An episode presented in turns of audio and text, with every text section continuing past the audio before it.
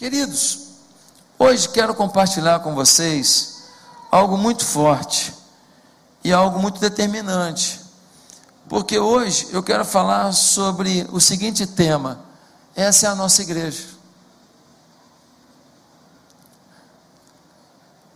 Como, como assim, vamos dizer, auxiliador de todas as igrejas de atitude, espalhadas Portugal, Brasil, é, é, Orlando, Vancouver e várias partes do Brasil, eu preciso tentar mostrar que igreja que a gente é.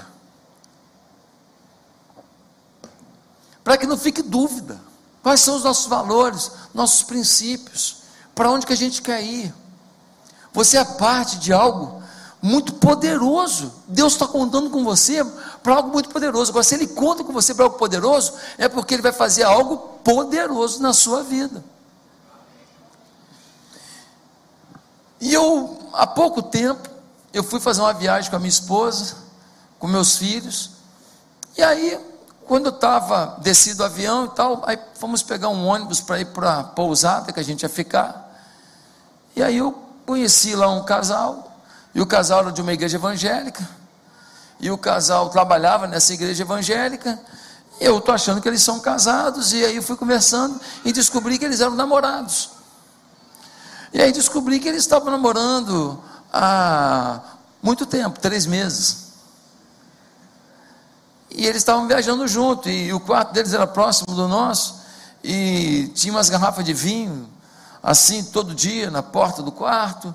Falei, poxa, que legal, né? Estou comemorando mesmo.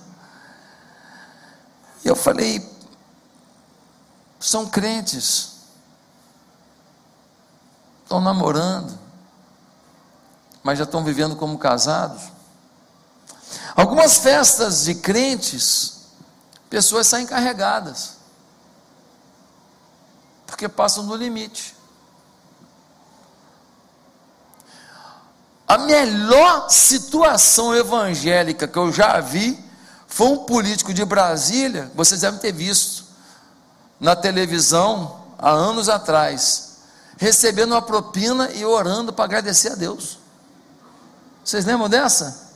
Senhor, o Senhor sabe que a gente é fraco, mas a gente precisa, muito obrigado. Vocês lembram disso? Meus amados irmãos, o que é cristianismo para essas pessoas? O que, que elas entendem por vida cristã? Quais são os valores que essas pessoas que eu citei têm? E quais são os valores que nós temos? Grande quantidade de pessoas na igreja, mas vivendo como mundanos, não tem diferença. O linguajar deles é igual ao do mundo, a sexualidade deles é igual ao do mundo, as suas ambições são iguais às do mundo. A sua forma de reagir é igual a do mundo. No entanto, muitos vêm na igreja, cantam louvores, entregam uma oferta, dão graça e paz para o irmão, e acham que está tudo bem.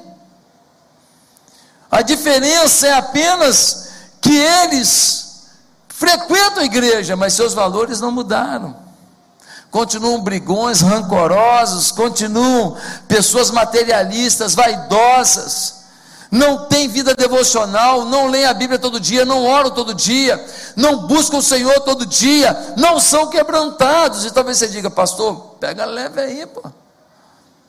Dois anos e meio, quase sem vir aqui, tu já chega assim. Hoje eu vim aqui para começar uma nova história com você na sua vida. Hoje eu vim aqui para decretar um novo tempo, um tempo de maior abundância da tua história, o um tempo de maior vitória na tua história e de maior comunhão com Deus da tua história. Meus amados irmãos, Paulo foi alguém que experimentou o cristianismo, que mudou os seus valores. Ele era de um jeito, conheceu Cristo, virou outra pessoa. Ele tinha uma postura, conheceu Cristo, mudou a postura. E é com base na vida dele que a gente pode hoje refletir o que é o cristianismo e aí definir que igreja que nós somos, não a igreja que nós vamos ser. A igreja que nós já somos. E se você não estava vivendo como a igreja que nós somos, você vai redefinir a sua forma de viver. Porque você já é em Cristo, você já é pelo posicionamento da fé, você já é pela vontade do Espírito. Só falta agora você tomar posse na sua prática diária do que Deus já definiu que você é. Queridos, nossa nação tem sido evangelizada de leste a oeste, mas está cheio de advogado crente dando dando volta nos outros. Está cheio de marceneiro que não cumpre o prazo de entrega. Está cheio de pedreiro que não entrega na data. Está cheio de é, é, é, é, serralheiro que bota nas compras uma ferramenta para ele, para o camarada que vai pagar, pagar junto com o material uma ferramenta que fica para ele. A pergunta não é se nós estamos pregando o Evangelho, essas pessoas estão mudando pelo Evangelho. Lembra de Sadraque, Mesaque e Abednego? Os caras estavam lá na Babilônia. Falaram para eles que eles tinham que cultuar um Deus. Eles falaram assim: não vamos não. Não vou jogar vocês na fornalha de fogo ardente. Olha, pode jogar. Quer fazer churrasquinho da gente? Faz. Agora, o nosso Deus, se quiser, a gente nem queima, tá? E eles entraram na fornalha que estava fervendo, fervendo, fervendo. Ela foi colocada sete vezes mais quente. Os homens que foram jogar Sadraque, Mesaque e Abednego dentro da fornalha, eles morreram queimados. E a Bíblia diz que Sadraque, Mesaque e Abednego andavam no meio da fornalha de fogo ardente, e alguém olhava e falava: Mas tem mais um lá. Não são três, não, aí tem mais um. E aquele que está junto com eles tem a aparência como o anjo do Deus eterno. Era o quarto homem da fornalha, Jesus. Quando Daniel foi ameaçado, falou: oh, cara, você vai ter que comer os manjares do rei. Falou: Vou não. Deixa eu comer legume aí. Deixa eu beber água. Não tem o vinho do rei, eu sei, cara, é consagrado aos deuses pagãos aí. Deixa eu beber minha aguinha aqui, minha perrier da Babilônia. Deixa aqui. Ele falou: ó, vou deixar por dez dias só. Se depois você tiver abatido, não vou não. E aí Daniel fica fortão, bonitão, saradão. E ele fala: então tá, continua. Ele decidiu no seu coração não se contaminar com as iguarias do rei. Meus amados, queridos irmãos, a Bíblia diz: antes importa obedecer a Deus que aos homens. Um dia perguntaram para John Wesley: John Wesley, como é que você faz o seu ministério? Sabe o que ele disse? Ele falou assim: Eu me coloco em chamas e o povo vem para me ver queimar. Ele não vive em função do que o outro vive. Ele fala assim: Eu me coloco em chamas. E quem olha para mim vai ver a chama do Evangelho. Se quiser, pega fogo também. É assim que ele vivia. Um dia Wesley disse: Dai-me cem homens que nada temam senão o pecado, e que nada desejam senão a Deus, e eu abalarei o mundo. Cem homens que não rejeitam nada no seu pecado, que nada queiram a não ser Deus. Com cem eu mudo a história do mundo. Quantos nós somos aqui nessa igreja? Já imaginou se a gente tiver 20 homens e mulheres aqui, que nada queiram a não ser a Deus, que nada rejeitem no seu pecado, nós mudamos a América a partir de uma igreja de brasileiros instalada em Orlando. Por isso eu quero que você abra a sua Bíblia agora, em Filipenses capítulo 3. E nós vamos refletir a partir desse texto, em que igreja nós somos. Não sei se vai projetar isso aí. Igreja nós somos? Não seremos, não, já somos. E vamos revelar isso ao mundo a partir de hoje. Você veio aqui hoje por uma entrega, por um ajuste, por um conserto. Você veio aqui hoje para ser turbinado na tua fé. Nunca mais você será o mesmo. Quem toma posse disso? Amém? Amém? Então vamos ler. Filipenses capítulo 3 o apóstolo Paulo está na prisão, escreve uma carta aos Filipenses e vai dizer assim: Finalmente, meus irmãos, alegrem-se no Senhor. Escrever-lhes de novo as mesmas coisas não é cansativo para mim, e é uma segurança para vocês. Cuidado com os cães, cuidado com esses que praticam o mal, cuidado com a falsa circuncisão, pois nós é que somos a circuncisão.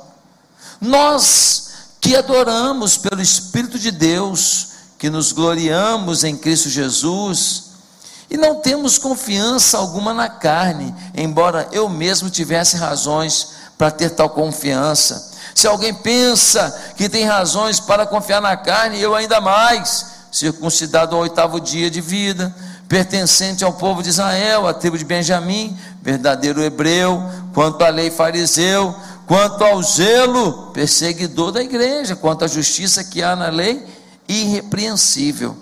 Mas o que para mim era lucro, passei a considerar como perda, por causa de Cristo. Mais do que isso, considero tudo como perda comparado com a suprema grandeza do conhecimento de Cristo Jesus, meu Senhor, por quem perdi todas as coisas. Eu as considero como esterco para poder ganhar Cristo e ser encontrado nele, não tendo a minha própria justiça que procede da lei, mas a que vem mediante a fé em Cristo, a justiça que procede de Deus e se baseia na fé. Quero conhecer a Cristo, o poder da sua ressurreição e a participação em seus sofrimentos, tornando-me como ele em sua morte, para de alguma forma alcançar a ressurreição dentre os mortos. Não que eu já tenha obtido tudo isso ou tenha sido aperfeiçoado, mas prossigo para alcançá-lo. Pois para isso também fui alcançado por Cristo Jesus. Irmãos, não penso que eu mesmo já tenha alcançado, mas uma coisa faço, esquecendo-me das coisas que ficaram para trás e avançando para as que estão diante, adiante, prossigo para o alvo a fim de ganhar o prêmio do chamado celestial de Deus em Cristo Jesus. Meus amados, o apóstolo Paulo está na prisão, manda uma carta aos Filipenses, orientando esses irmãos, e nesta carta ele vai falar um pouco sobre o que foi encontrar Cristo em sua vida. Ele vai dizer para os Filipenses: Olha, minha vida era assim, meus valores eram esses. Encontrei Cristo, minha vida ficou assim. Meus valores agora são esses. E é com base neste texto que a gente consegue compreender que igreja Jesus ama, que igreja Jesus aplaude, que igreja Jesus quer, que igreja nós somos. Repete comigo. Esta é a igreja que nós somos. Qual é a igreja que nós somos? Primeiro, uma igreja, uma comunidade viva e não apenas ritualista. Uma comunidade viva e não apenas ritualista. Pastor, o que você quer dizer com isto? Olha só o que vai dizer o verso 2. Cuidado com os cães, cuidado com esses que praticam mal, Cuidado com a falsa circuncisão. O que, que o Paulo está dizendo aqui? Ele está falando, ó, cuidado com os rituais que vocês carregam e que dão para vocês uma sensação de que vocês são o que vocês ainda não são. Qual era o problema aqui? O judeu, ele quando nascia, ele era circuncidado era uma marca no órgão genital masculino que dizia assim: esse é do povo judeu. Por que, que isso acontecia? Era uma forma de separar quem era judeu de quem não era judeu. E toda vez que o homem olhava para o seu órgão genital, ele lembrava: eu tenho uma aliança com Deus, eu não devo procriar com o povo pagão. Deus é prático, botou uma marca no órgão genital para falar: não mistura porque eu quero um povo puro que mostre para o mundo o que é um povo nas minhas mãos. Então o mundo inteiro vai se converter vendo a vida que vocês vivem. Agora, os judeus, porque eram circuncidados, porque tinha uma marca no corpo, eles achavam que eles eram melhores que os outros. É muito importante entender que a igreja cristã, no seu início, se alicerçou muito no judaísmo. As tradições judaicas ainda eram muito fortes na igreja. Eles não entendiam ainda o princípio da salvação pela fé. O judeu entende muito bem o processo de salvação por obras. E agora a igreja cristã também está achando isso. Eu vou na igreja, eu entrego um dízimo, eu ajudo no ministério tal, eu dou uma oferta para missões, então eu cumpri a minha obrigação. E esta é o que? A percepção de que o ritual, de que o cerimonial é suficiente. No início, a igreja em Jerusalém e cercanias era muito parecida com a sinagoga. A única diferença é que eles falavam que o Messias, que os judeus esperavam, que o Messias já tinha vindo e era Jesus. O resto dos cerimoniais eram muito parecidos. Meus amados irmãos, do verso 4 ao 7, o Paulo vai dizer: Olha, eu era fariseu. O fariseu é o mais religioso dos judeus. Eu era praticante, eu levava a sério. Se tem alguém que podia tirar onda do cerimonial, do ritual, sou eu. Eu era, diz ele, até perseguidor dos cristãos. Porque para mim, se não agia como um judeu, era inimigo. Se não fazia como judeus, não deveria nem viver. Essa era a minha postura. Eu era zeloso com as minhas tradições. Meus amados irmãos, às vezes, nós estamos agindo como o Paulo disse que a gente não deveria agir. Sabe por quê? Porque o substituto cristão para a circuncisão é o batismo. Era circuncidado, virava judeu, achava que estava debaixo da bênção. A pessoa se batiza, me batizei, pronto, estou debaixo da bênção. Mas eu queria te dizer que batismo sem conversão é banho no salão. Mas alguns se desesperam para perder a ceia do Senhor. Já reparou que culto de ceia vem mais gente?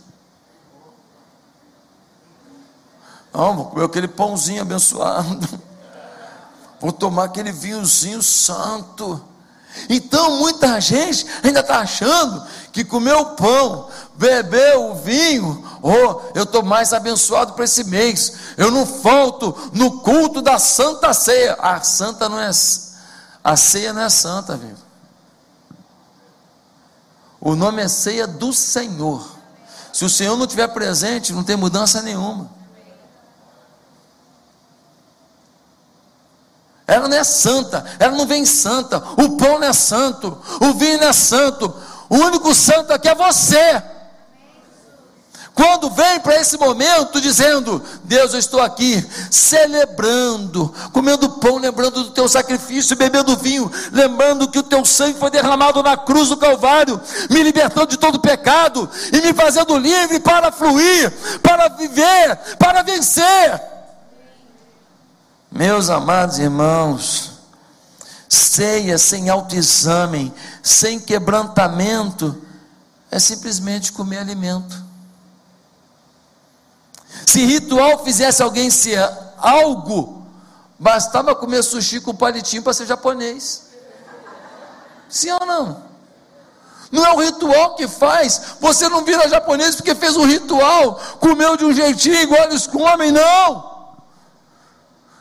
Muitos de nós estamos aqui, ah, eu vim do Brasil, eu era da Metodista, da Presbiteriana, da Batista, da Assembleia, eu era da Fogo no Altar, da Fogo no Avivamento, Cuspe de Jesus. Já sou crente há muito tempo, tem uma história. Eu era líder de louvor na minha igreja. Tu nunca cantou nada, mentira. Conversa, tu pedia para cantar. Então, Gente, e a gente está vivendo da história, do ritual, do que a gente fez, que a gente foi batizado, que você era amigo do pastor, eu era, eu era amigo do pastor Gregório do Poder.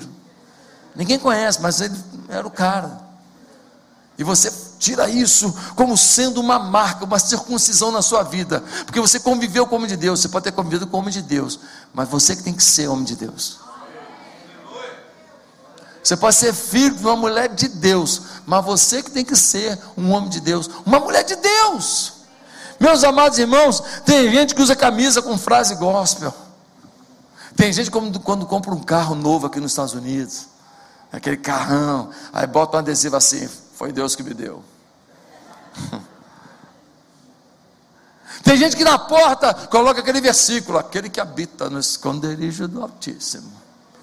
A sombra do Onipotente descansará. Tem gente que bota uma Bíblia aberta no Salmo 23. O Senhor meu pastor. Aí um irmão até reclamou, falou, pastor, o rato não roeu meu Salmo 23? Porque o papel aberto não muda uma casa, mas a tua vida aberta muda uma história. Meus amados irmãos, os fariseus foram chamados por Jesus de sepulcro caiado. Ó, sepulcro caiado, sepulcrão, bonitão, por dentro coisa podre.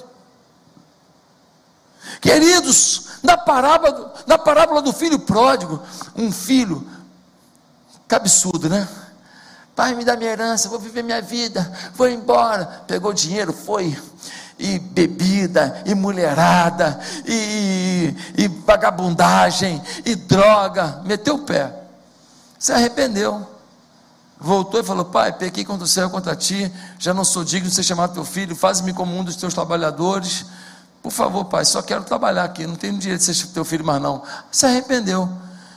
Mas tinha um outro filho que nunca se rebelou contra o pai. Era o filho mais velho. Quando ele viu a festa do filho mais novo que voltou, o que, que ele falou? Não vou para essa festa, não. Aí o empregado foi lá no pai e falou: Pá, ó, o teu filho mais velho está lá fora. Falou que não vem para a festa do filho mais novo que voltou, não. E aí o pai foi lá: Meu filho, vamos entrar para a festa. Teu irmão estava morto e reviveu. O que, que o filho mais velho falou para ele? Falou: Eu estou contigo aqui, ó, sendo fiel a você o tempo inteiro. Sabe quando você fez um churrasco com meus amigos? Nunca. Vai se ferrar. Vai se lascar. Absurdo que tu fez comigo. Tu me deixou aqui, agora teu filho aí gasta com as prostitutas, agora volta tu faz uma festa para ele. O filho mais velho estava na casa do pai, mas não tinha intimidade com o pai. Estava na igreja, mas não tinha afinidade com o rei, com o senhor da igreja. Estava na igreja, estava no culto, mas não tinha amor, não tinha generosidade, não tinha paixão pela igreja. Estava com o pai só esperando o pai morrer, para ele ter a herança toda. Vou ficar quietinho aqui, não vou fazer que nem meu irmão que foi embora, não. Vou ficar aqui. Aqui é regra, é ritual. Não é amor, não é experiência. Quem está entendendo? Meus amados irmãos, você é oferta, mas será quer ter o melhor e com alegria de coração. Você canta, mas você vive o que canta. Deixa eu te falar uma coisa, câmeras em mim. A questão não é se você vem ao culto, a questão é se você leva o culto. A questão não é se você vem ao culto, a questão é se você leva o culto. Se quando você vai para o seu trabalho lá naquele, naquele, é, naquela loja, se quando você vai trabalhar lá naquela obra, se quando você vai trabalhar naquela empresa, se o culto vai para lá, porque você chegou. Quando você chegou, chegou o culto. Quando você chegou, chegou a bênção. Quando você chegou, chegou o milagre. Quando você chegou, chegou o poder. Quando você chegou, chegou a, a, força de Deus, chegou a esperança. É isso que a gente quer saber. Se naquela escola vai todo mundo fumar cannabis, ou se vão conhecer o Deus de vocês. É isso que tem que saber. Se vocês vão ser tudo um bando de otários acreditando nas mentiras do mundo, ou se vocês vão ser os jovens que vieram do Brasil para mudar a história dos americanos com o poder de Deus. É isso. É isso que tem que saber. Nós temos que saber se nós estamos levando o culto e não apenas vindo ao culto. Meus amados irmãos, você ajuda em uma área da igreja, mas é com a mesma garra que você ajuda nos seus objetivos pessoais. Você diz que Deus é tudo para você, mas por que não deixa Ele participar de quase nada? Você estuda tanto daquilo que você quer, porque não lê a Bíblia. Você conversa com tanta gente, você gosta de conversar, porque não aprende a conversar com Deus. Mais do que ritual, nós somos uma igreja do relacionamento com Deus e com o próximo. Em segundo lugar, que igreja nós somos? Uma comunidade disposta ao sacrifício. Não somos uma igreja do ritual, somos uma igreja viva, uma comunidade viva. Segundo, somos uma comunidade disposta ao sacrifício. No versículo 7, nós temos algo interessante.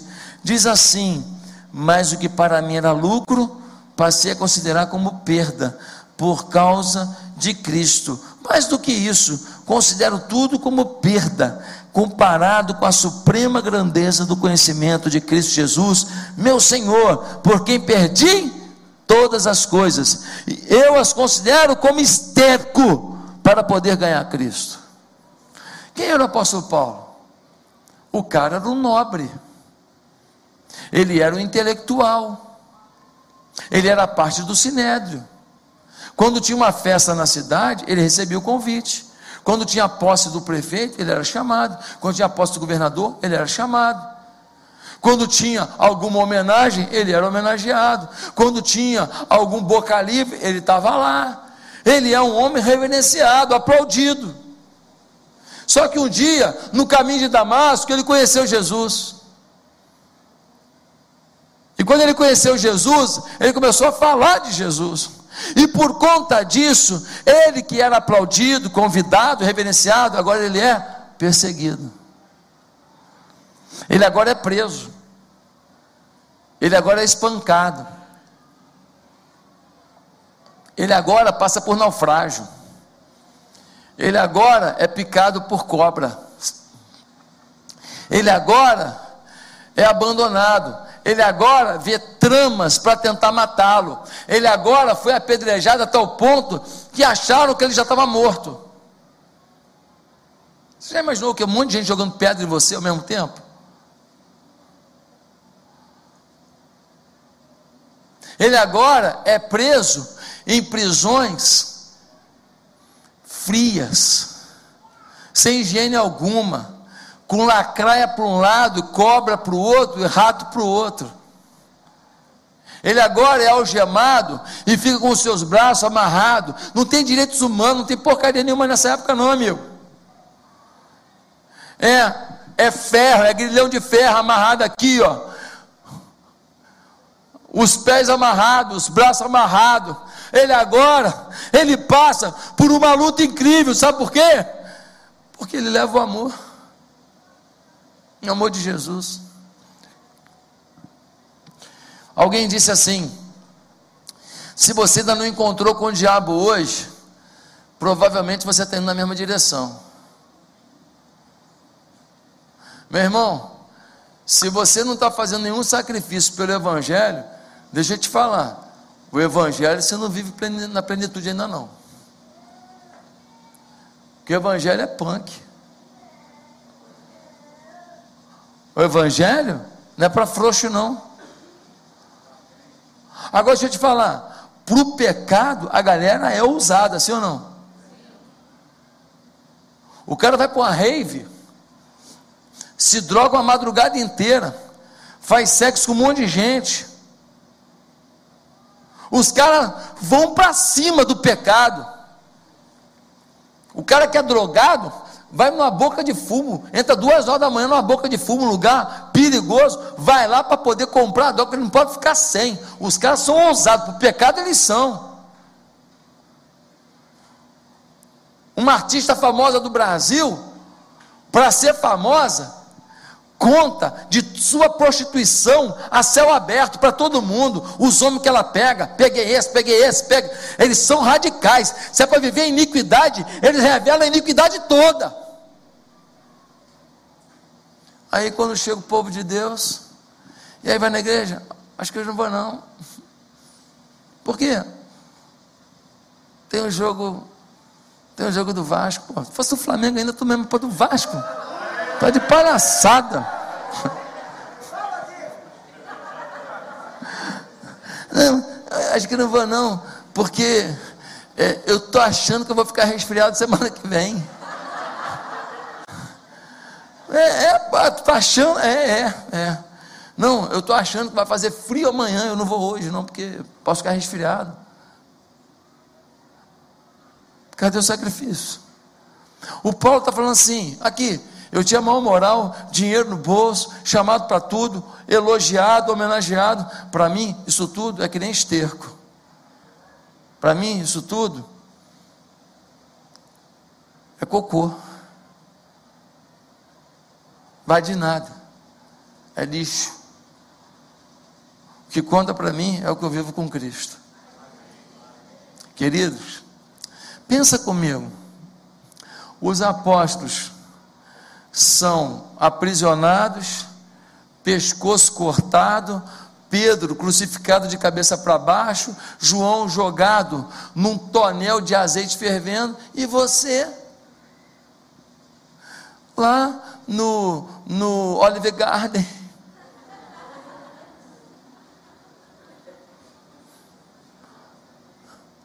Você passeando num, num parque da Disney. Você acha que é igual? Nada contra o parque, nada contra o restaurante, nada contra o usufruído que Deus te possibilitou.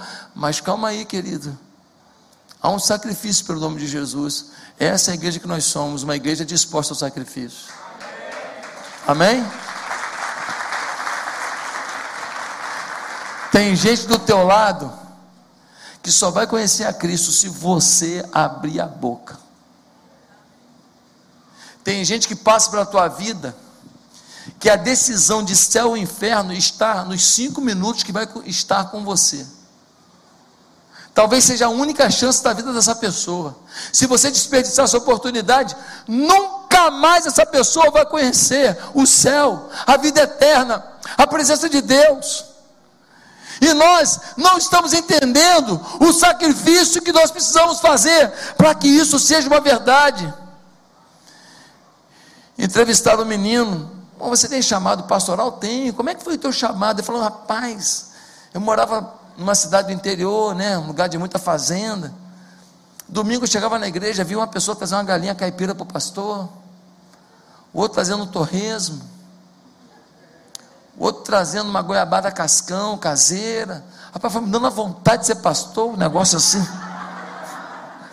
Foi me tomando aquele desejo. Gente, muitos de nós estamos às vezes de olho naquilo que os nossos olhos percebem de vantagens. Mas muitos de nós estamos correndo daquilo que não queremos ver, que são as desvantagens humanas que um chamado pastoral, que um chamado missional exige.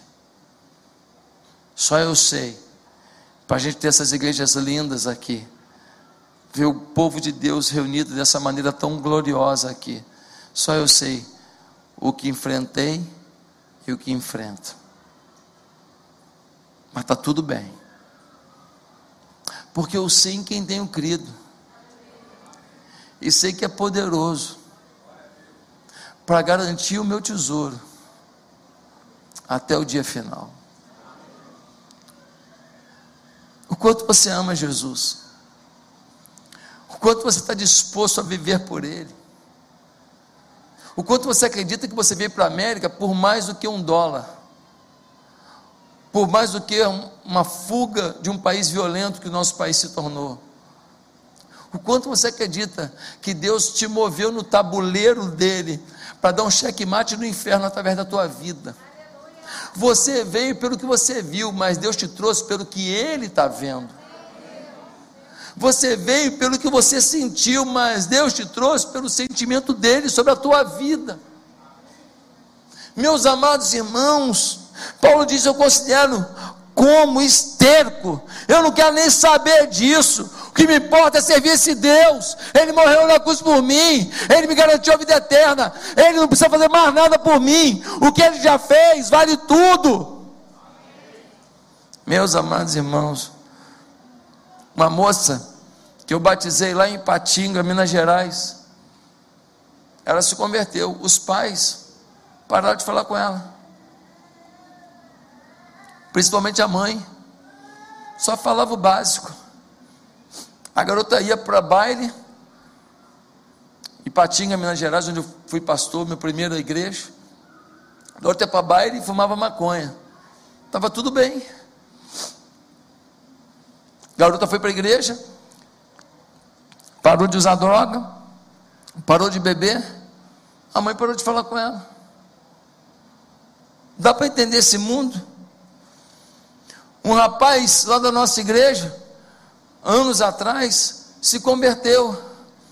Tinha uma namorada, eles tinham vida sexual ativa. Ele virou para a menina e falou: Ó, agora a gente se converteu. Nós temos duas opções. Ou a gente vai nos santificar e ver se Deus quer que a gente se case, e vamos orar para Deus confirmar, ou nós vamos ter que separar agora, para não viver no pecado. Escolha da menina, separar. O rapaz gostava dela, mas ela falou que se fosse continuar o namoro, tinha que continuar na vida do pecado. Ah, pastor, você está quadrado, hein? Você está quadrado. As coisas mudaram, o mundo mudou. Olha só. Vai nessa. O mundo mudou mesmo, mas mudou muito e para pior, para muito pior. Agora Jesus não mudou não, filho. E a palavra dele não mudou não. Você quer ter um casamento feliz, jovem? Você quer ser bem sucedido? Você quer saber o meu grande segredo? Meu grande segredo é que quando eu tinha a sua idade, eu fiz uma escolha. Fiz uma escolha de me santificar, de fazer como Daniel. E eu colho bênção sobre a minha vida até hoje, por causa de escolhas que eu fiz na idade de vocês. Meus amados irmãos, um dia perguntaram para C.S. Lewis, C.S. Lewis, qual é a melhor religião do mundo para ser feliz? Ele falou assim, ó, qual é a melhor para ser feliz? Cristianismo não é não. Eu acho que uma garrafa de vinho do Porto é melhor. Ou então algum produto americano. Porque cristianismo significa sacrifício por Cristo. Pastor, mas eu não quero ir para Jesus para ficar sofrendo, não, gente. Olha só, a gente sacrifica, mas Deus é Deus de mimo. Ontem eu comi na churrascaria muito top aqui, é mimo. É mimo. Primeira vez que eu vim nos Estados Unidos, tinha dinheiro para comer nem no McDonald's. E ontem comi na churrascaria. Olha que mimo. É um mimo. Olha que maravilha. Deus é bom. Usufrua do mimo. Mas não fuja do sacrifício. Quem entendeu? O mimo é a bondade de Deus sobre a tua vida. Se você tiver que ser milionário, glória a Deus, porque você que se sacrifica por Deus, eu sei que tua, tua vida financeira prosperando, o reino prospera junto o reino vai avançar. Agora, qual é a disposição que você tem pelo sacrifício por esse Cristo? Gente, não é evangelho sem renúncia. Apesar da felicidade certa, passa indiscutivelmente por sofrimento a vida cristã. Em terceiro lugar, que igreja nós somos? Uma comunidade desesperada pelo mover de Deus. Por que Paulo mudou seus valores? Olha o que diz o versículo 8. No versículo 8 diz assim: Mais do que isto, considero tudo como perda, comparado com a suprema grandeza do conhecimento de Cristo Jesus, meu Senhor. Paulo, ele tinha uma, uma vontade, uma paixão conhecer o mover de Deus. Nós somos uma comunidade desesperada pelo mover de Deus. Sabe qual é o problema de muita gente? É que está na igreja e não quer mover. No máximo na hora do louvor, uma emoçãozinha. Ai, que bonitinho, hum, gostoso. Nossa, que vozes bonitas, foi legal. Deixa eu te falar, para se emocionar, não precisa nem vir no culto, não, sessão da tarde. Eu já chorei várias vezes. Aquela cena que morre o cachorrinho, meu Deus do céu. A cena que morre o cachorrinho, que o menino fica chorando no cachorrinho. Eu choro junto, você não chora não? Eu choro junto. Se eu não choro junto, você é insensível.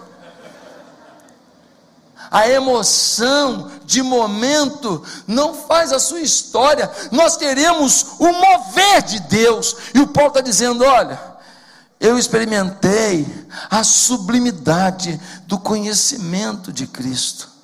Falta às pessoas fome pelo conhecimento de Cristo. Meus amados irmãos, nós precisamos ter essa sede de viver o mover de Deus. Ah, pastor, como é que é isso? Deixa eu te falar uma coisa. Tem muita coisa que acontece na tua vida a partir do teste. Pastor, nunca orei e vi uma pessoa tomada por uma doença ser curada na hora. Você já tentou? Pastor, eu nunca tive uma palavra profética de receber de Deus assim um recado para a pessoa. Você já se disponibilizou? Você já falou, Deus, eu quero ser um recado de Deus para essa pessoa. Fala comigo agora, o que, que eu digo para ela? Você já quis ser voz profética na vida de alguém? Tem muita coisa que não acontece porque você não tenta. Pastor, mas aí eu falo e depois não é. Ué, fala, Fulano, senti no meu coração aqui, não sei se faz sentido para você. Mas eu queria te dizer isso: olha, toma um pouco de cuidado com a decisão que você tem que tomar. Eu não sei se fez sentido para você, eu senti no coração. Qual é o problema? Qual é o problema de você tentar? Qual o problema se você se disponibilizar agora? Não faça isso se você não está buscando uma vida de comunhão com Deus. Nós somos uma igreja em que os adolescentes, os casais, são voz profética. Nós não ficamos com aquela coisa assim, ó oh, meu servo, eis que te digo, que vocês não quer aparecer, não. É no natural. A voz profética não tem esse glamour, essa, esse floreado. Não, é natural, irmão. Deixa eu te falar, toma cuidado com isso. Irmão, o que, que você acha disso? Meu irmão, maravilhoso isso, hein? Irmão, continua nisso. Irmão, investe nisso. Irmão, se segura nisso. Irmão, tamo junto. Aquela palavra que vem do coração que você pediu a Deus discernimento, falta as pessoas fome por esse conhecimento de Deus. Será que a nossa teologia, a nossa tradição religiosa, as nossas convicções têm interrompido esse fluir de Deus? Irmãos, nós somos resposta. Sabe o que está faltando aqui na igreja? A gente profetizar o tempo inteiro. Fala, meu Deus do céu, meu Deus, ó, tira uma foto com ele, hein? Vai ficar famoso demais. Nossa, vai cuidar de muita gente. Multidões vão se render a Deus. Meu Deus do céu, nossa, tira a foto, aproveita? Aproveita. Meu Deus do céu. No, ó, tira a foto aqui. Tira a foto, aproveita, que vai cantar para multidões. Deus vai fazer coisas extraordinárias, vai pastorear multidões. Aí você fala assim, pastor, ah, pastor, como é que eu vou fazer isso? E se não for verdade, se não for verdade, é porque ele não quis se viver, porque a palavra foi liberada. Se tomar posse e falar, Deus é meu, é meu, é meu, o Senhor vai realizar. Pessoa quando entra aqui na igreja, nós temos que falar para todo mundo, ó, ó, entrou o campeão. Aí o cara, o cara entra assim, ó, murchinho. Entrou o campeão, como é que é? De quem está falando? De você. Pô, calma aí, o que tu viu? Eu vi o anjo do Senhor do teu lado. Porque o anjo do Senhor acampa-se ao redor dos que o temem. Eu vi o poder de Deus do teu lado, inflamando a tua vida para você atear fogo nessa terra. Eu vi a glória de Deus na tua história. Eu vi um recomeço com Deus. Nós temos que ser voz profética um para o outro, liberar a palavra de poder. Ah, pastor, aquele cara ali, adúltero, já adulterou três vezes, pastor, a mulher não aguenta mais. Vai lá, vai lá, chama ele, vai lá. Queria falar que tu vai ser líder de ministério de família, miserável.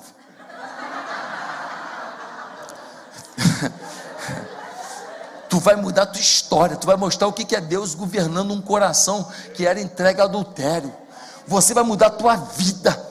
Você vai ser, ah, eu não, eu não levo jeito, porque eu não sou fraco. Fraco é o caramba. Vou mandar o anjo lá na tua cara, miserável. Não dou porque tem a lei que não pode. Tu é de Deus. Agora, quem ouve isso, o que acontece?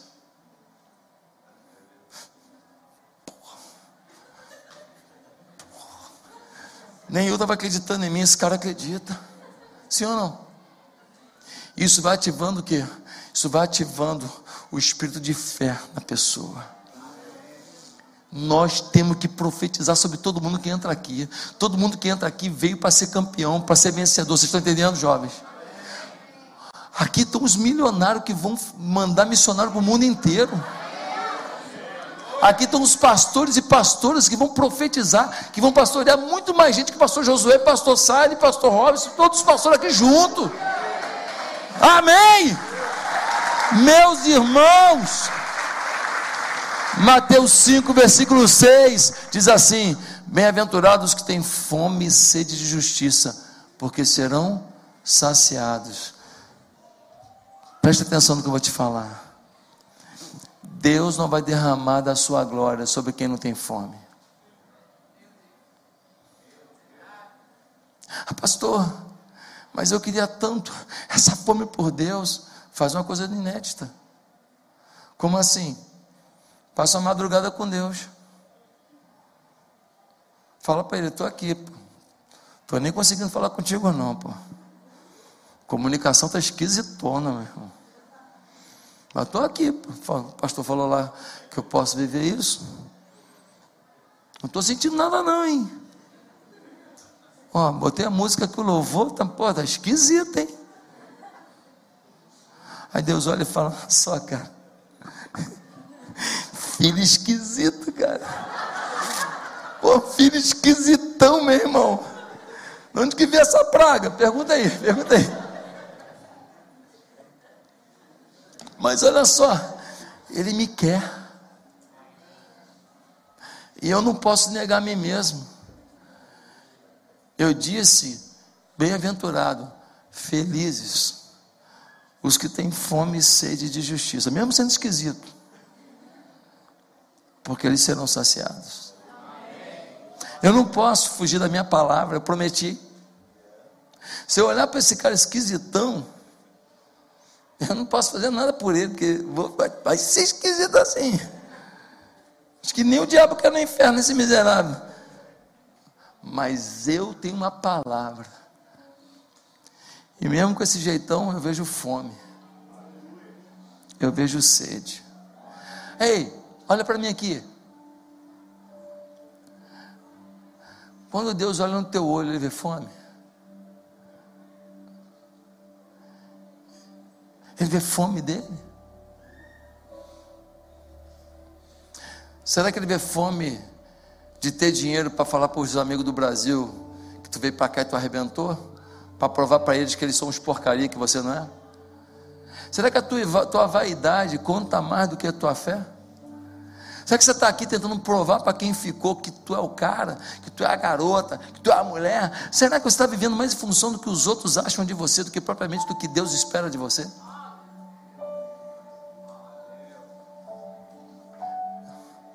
Por que você está aqui? Ei, deixa eu te falar uma coisa. Você está aqui para glorificar o nome de Deus. Seja no Brasil, seja na América, seja onde for, nós fomos chamados para viver para o louvor da glória dele, e é isso que conta no final. Pastor, e o parque da Disney é mimo? Pastor, e, e o Red Lobster é mimo? Pastor, e o passeio pela highway, escutando aquela música que eu escutava, tão bonita do filme antigo americano, e eu com a minha mulher do lado, meus filhos do lado, e todo mundo alimentado, meus filhos falando inglês fluente, e estudando no, numa high school gratuita. O que é isso? Mimo. Aproveita, degusta. Que nem eu fiz ontem lá naquele bacon adocicado, aleluia.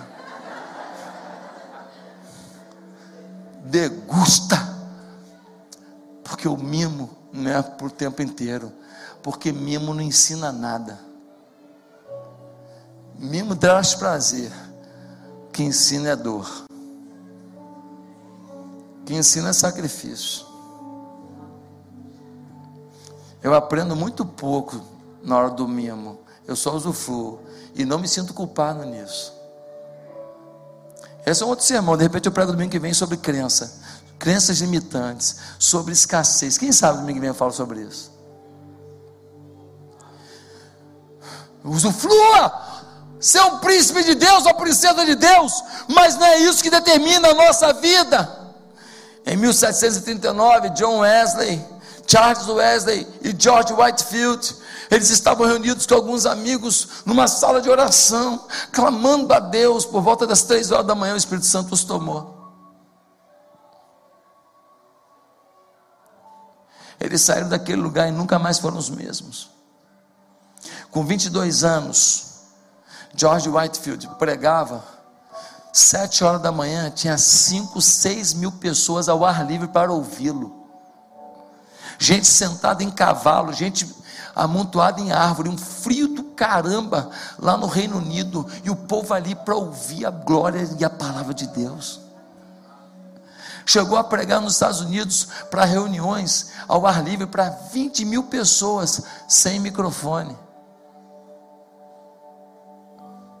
De um lado do lago, o vento correndo, o povo do outro lado e a mensagem indo.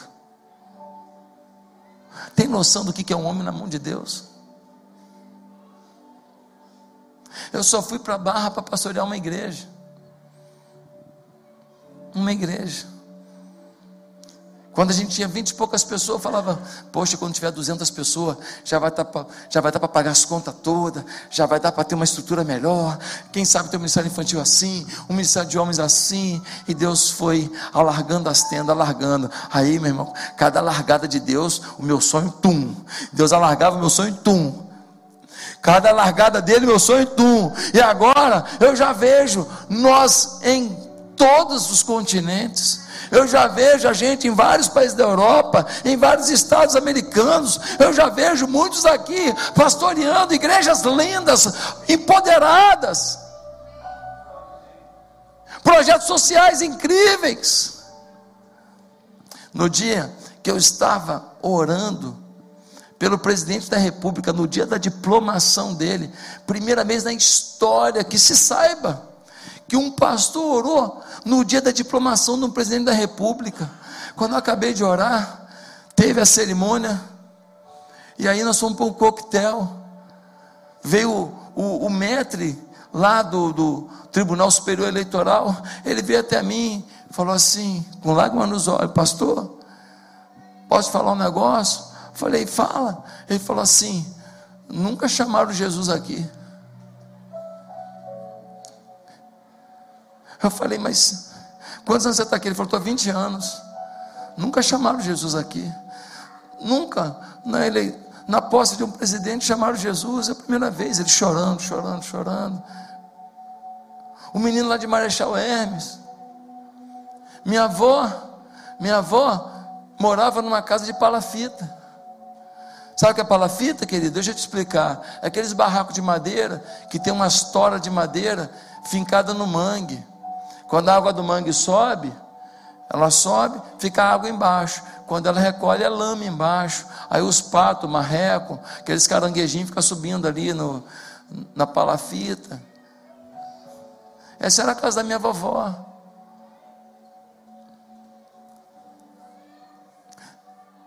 Você vai agora ficar olhando para o seu passado, suas perdas, seus traumas, suas besteiras, seu casamento que faliu, o estupro que você passou, o abuso que você passou, deixa eu te falar, não dá desculpa para o teu insucesso, não, porque Deus está construindo uma nova história contigo aqui hoje, pela tua decisão. Não viva mais do teu passado, viva um futuro com Deus, faz do teu presente uma história com Deus, pelo amor de Deus. Ah, pastor, você está dizendo que, que Deus tem que Deus vai fazer na minha vida? Eu acho que Deus tem favorito. Claro que Deus tem favorito, tem. Ué, pastor, isso é favorito? Claro que eu sou, pô. Óbvio que eu sou. Mas, pastor, e eu? Ué, se você não quiser, você não vai ser. Mas como que funciona isso? Ué, Deus está com a mão dele, querido. Enfia a cabeça embaixo. Deus não tira a mão, você que enfia a cabeça embaixo. Você que decide ser um favorito de Deus pela vida que você tem em Deus, pela intimidade que você tem com Deus, pela busca que você tem a Deus, pelo sacrifício que você faz por Deus. Quando você decide ser um favorito de Deus, você fala: Deus, eu estou aqui. Ó, se ele vier com a mão para cá, tu vai para cá. Se ele botar a mão para cá, tu vai para cá. Fala: Não, o senhor não vai abrir mão da minha vida, não. Eu estou aqui. Eu sou um favorito do Senhor. Deus olha e fala assim: Como é que eu falo que não nesse esquisito aí? Como é que eu falo que não? Em último lugar, queridos, para terminar. Que igreja nós somos? Uma comunidade que ensina a viver nesse mundo, mas com foco na eternidade. Nós somos uma comunidade que ensina a viver, como ganhar dinheiro, como trabalhar, como cuidar de filho, como cuidar de mulher, como cuidar de marido, como empreender, como avançar. Nós somos ministério de empreendedores, ministério de mulheres, ministério dos jovens. Uma igreja que ensina a viver nesse mundo, porque precisamos das coisas do mundo, mas uma igreja com foco na eternidade. Olha o que diz o versículo 13: diz assim: Irmãos, não penso que eu mesmo já o tenha alcançado, mas uma coisa faço, esquecendo-me das coisas que ficaram para trás, avançando para as que estão adiante, prossigo para o alvo, a fim de ganhar o prêmio do chamado celestial de Deus em Cristo Jesus. Paulo fala, querido, olha só, não sei nem o que vai ser amanhã, não, mas uma coisa eu sei, eu prossigo para o alvo eu vou para a eternidade, eu vou para o céu. Eu posso ser machucado hoje, ferido hoje, mordido por uma cobra hoje, me queimar numa fogueira hoje, traído hoje, xingado hoje. Eu posso passar por um monte de coisas, mas uma coisa eu sei: o meu destino está definido, a glória celeste me espera. Eu sei que fui adquirido pelo Rei dos Reis, pelo Senhor dos Senhores, pelo Deus da glória, pelo Deus de paz. Eu vou para o céu, e isso que me importa, porque todas as coisas são passageiras mas lá viverei a eternidade. Meu amado, se aqui coisa for meio apertada, se aqui for meio esquisito, permanece firme aí, irmão. Ah, teve uma doença na minha família, é isso mesmo. Ano passado, fui fazer um exame de rotina tal. Cheguei lá, o cara falou: você está com nódulo no rim direito. falei: nódulo? Estou malhando, estou me cuidando, me alimento bem. Estou com nódulo. Nódulo para mim é bolinha de gordura. Mas ele ficou pressionando para no dia seguinte eu ir lá e fazer um, um, um exame com o urologista. Eu falei, poxa, está com uma pressão muito grande, tem alguma coisa errada aí. No dia seguinte eu fui lá. Cheguei lá, oi, eu vim aqui e tal, tal. É, pois é, realmente, o senhor está com um tumor no rim direito. Isso foi em junho do ano passado. Foi tumor? Calma aí, doutor. Deixa eu tentar entender. Se for maligno, eu estou com câncer, é isso mesmo.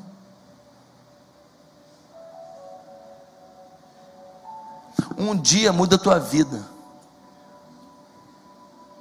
Um dia muda a tua história.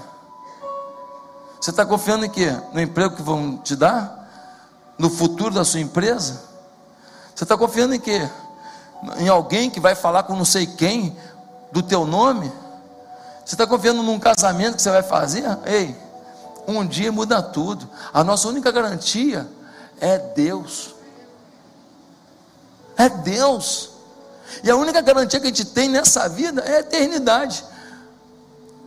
Ontem eu vi três acidentes, vocês estão batendo com um carro direto aqui. É, três acidentes ontem, como que bate carro nesse lugar? Qual a garantia que você tem? A única garantia é Jesus, é, é, a presença dEle, é o milagre dEle. Meus amados irmãos, Paulo estava de olho na ressurreição, e o C.S. Lewis, o grande filósofo cristão, diz: tudo que não é eterno é eternamente inútil. Tudo que não é eterno é eternamente inútil, ou seja, não vou usar nunca mais. O C.S. Lewis diz: se eu encontro em mim um desejo que nenhuma experiência desse mundo pode satisfazer, a explicação mais provável é que eu fui feito para outro mundo. Queridos, no versículo 20, eu estou terminando, ele diz assim: a nossa cidadania, porém, está nos céus, de onde esperamos ansiosamente o Salvador, o Senhor Jesus Cristo, pelo poder que o capacita a colocar todas as coisas debaixo do seu domínio, ele transformará os nossos corpos humilhados, tornando-os semelhantes ao seu corpo glorioso. Você não gosta do seu cabelo, não? Alguns falam: que cabelo? Você não gosta do seu nariz, não? Sua boca, não? Você não gosta da sua orelha, não? Na sua barriga, então, ih, que eu não gosto mesmo, pastor. Fica tranquilo. Se cuida aí, faz dietinha aí, tal, mas você vai ter um corpo glorificado. A eternidade é o nosso destino. Um homem chamado é, esqueci agora desse teólogo presbiteriano muito famoso. Ele é um linguista, um cara estudioso.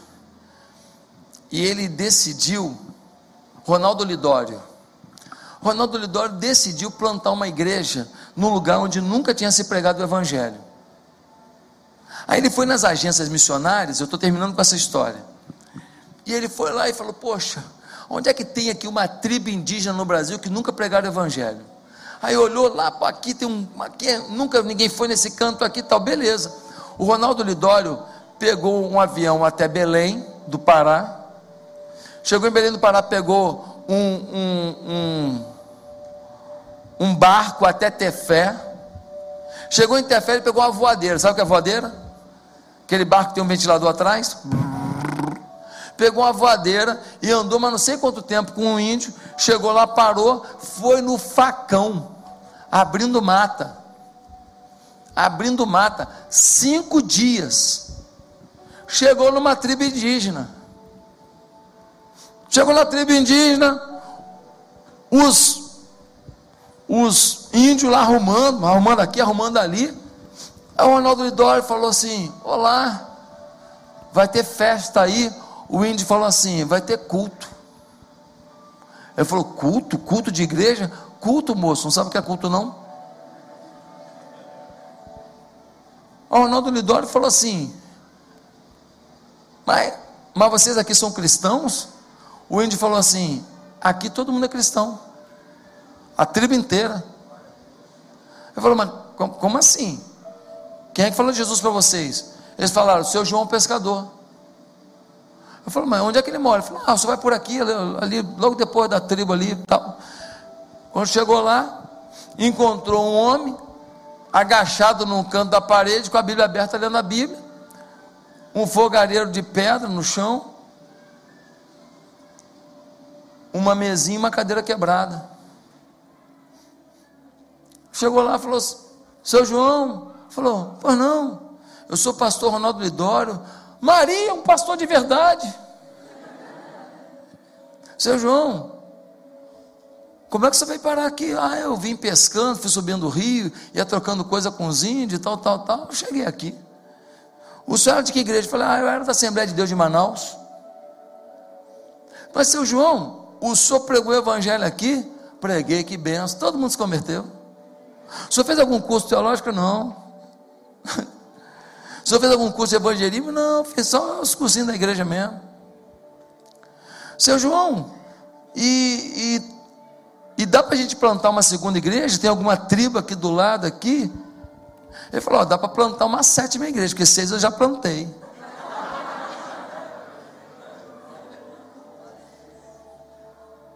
Eu conheci, eu conheço o Ronaldo Lidório, perguntei isso para ele pessoalmente. E eu conheço uma pessoa que conheceu o seu João Pescador. Irmão, Ronaldo virou para o seu João e falou: Seu João, seus filhos estão aqui. Aqui não tem escola. Como é que você vai fazer com isso? Sabe o que ele respondeu?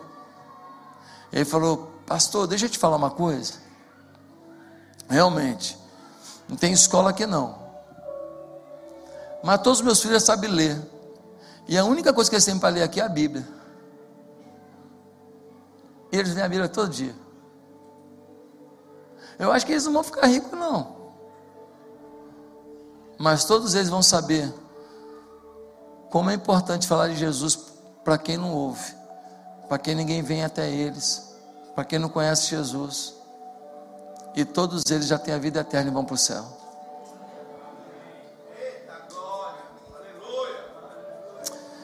Eu quero terminar perguntando: o que é mais importante para você? O que você sonha para os seus filhos? O que você sonha para as pessoas que você ama? Essa é a igreja que nós somos. Essa é a igreja que você é. Disposta ao sacrifício, não ritualista, mas viva. Uma igreja com pegada, disposta a tudo pelo Rei dos Reis. Uma igreja que sabe que tem que viver nessa vida da melhor maneira possível, mas que tem que manter o foco na eternidade. Curva a sua cabeça. Eu queria perguntar: será que tem alguém aqui que ouvindo essa palavra hoje falou, pastor, eu quero essa vida com Jesus. Eu quero essa vida com Jesus. Eu ainda não tomei essa posição, essa decisão. Eu quero essa nova etapa de fé. Você quer isso hoje? Quer começar uma nova vida com Jesus mesmo? Quer entregar seu caminho, seu futuro ao Senhor? Aonde você está, eu queria que você repetisse comigo uma simples oração. Ninguém precisa ouvir. Fale no seu coração. Porque hoje eu quero que você entregue a sua vida a Jesus de verdade, e comece uma nova história com Ele. Ele vai mudar o rumo da sua vida e é hoje. Repete comigo a sua oração. Diga assim: Santo Deus, muito obrigado por estar aqui, por ter ouvido a tua palavra. Santo Deus, muda a minha história, muda o meu viver.